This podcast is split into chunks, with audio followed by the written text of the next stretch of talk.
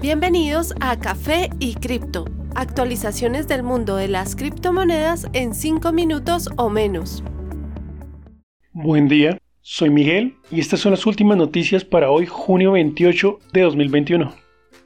Tras probar nuevamente el soporte a 31 mil dólares, Bitcoin vuelve a recuperarse, alcanzando los 34 mil dólares al momento. Sin embargo, las múltiples resistencias en este punto sugieren que una nueva prueba del nivel de 31.000 es posible en los próximos días. Ether mantiene poca variación en precio.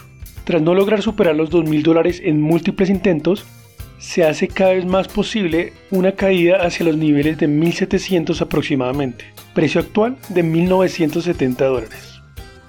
Cardano se recupera ligeramente desde un bajo a 1 dólar hace pocos días, llegando ya a 1.32 la moneda tiene un target de 1.4 dólares, el cual ha intentado superar en varias ocasiones. BNB no logra pasar la línea de precio promedio de los últimos 200 días, la cual coincide con el precio de 300 dólares. Constituye una importante barrera a superar, precio actual de 288 dólares.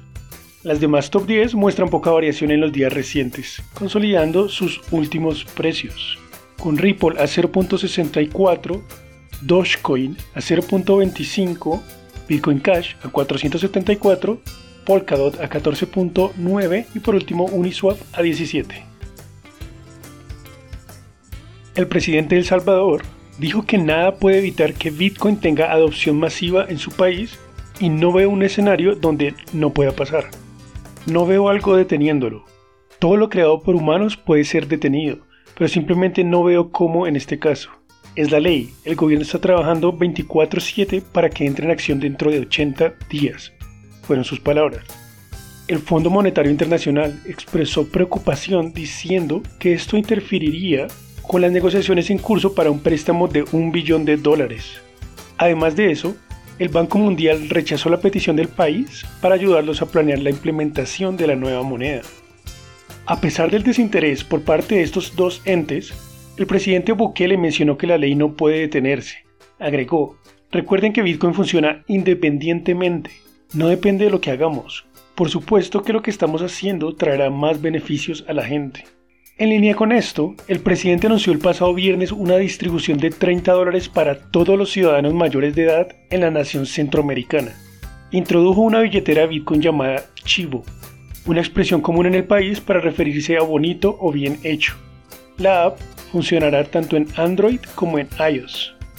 Una vez que los ciudadanos se registren con sus números de identificación, podrán reclamar de inmediato el regalo, algo que Bukele considera que impulsará el uso de criptomonedas en la nación. Además, dio un paso a paso en televisión nacional explicando el uso de la app, la cual no requerirá conexión a Internet, solamente será necesario conexión a redes de telefonía celular. La nueva ley entrará en efecto el próximo 7 de septiembre momento en que la aplicación estará disponible para ser descargada. Para apoyar esta nueva ley, la empresa estadounidense Atena confirmó su intención de proveer al país con al menos 1.500 cajeros automáticos de Bitcoin. El director de Atena para Latinoamérica, Matías Goldenhorn, dijo que inicialmente traerán algunas docenas para probar cómo es el modelo de negocio en el país, pues el reto que les ha presentado el presidente es complejo y debe hacerse por fases. Actualmente cuentan solo con dos cajeros de este tipo en el país centroamericano. En los próximos tres años, 50.000 estaciones de carga para vehículos eléctricos recibirán pagos en cripto en Europa, gracias a la asociación de dos firmas de pago, la irlandesa Hips Payment Group y la sueca Vodity. La integración empezará en noviembre de este año. A pesar de que no se ha revelado qué criptos serán aceptadas, ya se dio un fuerte indicativo de que Ethereum estará entre las primeras. El pago se hará a través de un protocolo propiedad de Hips Payment Group, el cual fue creado sobre Ethereum y Solana durante el pasado mayo y planea expandirse a Cardano en el futuro próximo. Un anuncio oficial indicó que el protocolo está diseñado para manejar transacciones sin importar si son móviles, en persona u online, con tiempos de procesamiento casi instantáneos.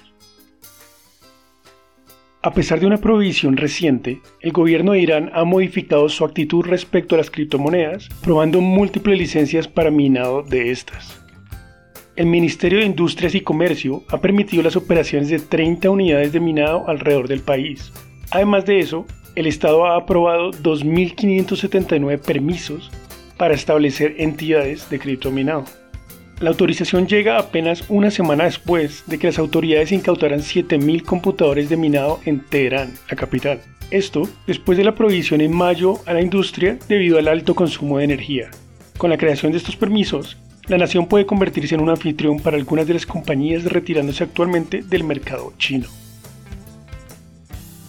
Gracias por escuchar, les deseamos una gran semana. No olviden que la cadena de bloques vino para quedarse. Los artículos y análisis mencionados en este podcast no constituyen una recomendación u oferta de inversión ni una promesa de resultados futuros. Haremos todo lo posible para garantizar la precisión de la información incluida en este podcast sin asumir ninguna responsabilidad por cualquier información faltante o incorrecta. Las operaciones con criptomonedas implican un elevado riesgo, incluyendo pérdida parcial o total del capital invertido y pueden no ser adecuadas para todos los inversores.